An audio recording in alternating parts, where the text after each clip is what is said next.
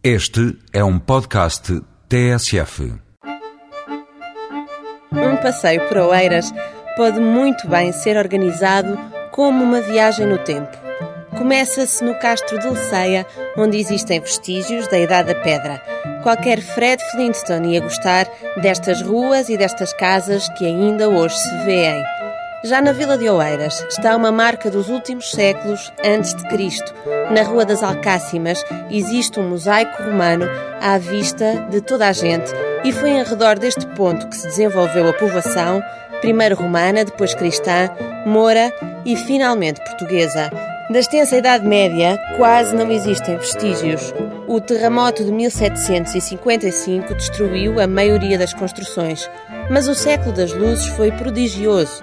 Na segunda metade do século XVIII são construídos inúmeros palácios.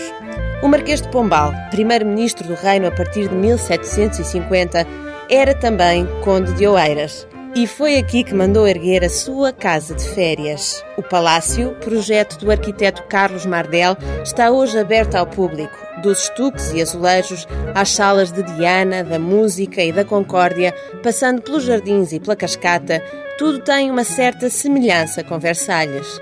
Voltamos a Caxias para passar ao século XIX. Aqui, no Clube Português dos Automóveis Antigos, encontramos uma exposição dos primeiros carros que existiram em Portugal. Em Algés, entramos no século XX e numa das maiores coleções de arte contemporânea portuguesa. No Palácio dos Anjos estão obras de Paula Rego, Graça Moraes, Júlio Pomar e muitos outros artistas. Para terminar esta viagem no século XXI, basta entrar no Sato. O comboio autónomo de Passo de Arcos não tem condutor e uma viagem de 3 minutos faz as delícias das crianças. Para os adultos, fica a boa notícia que a maioria dos espaços aqui referidos são de entrada gratuita.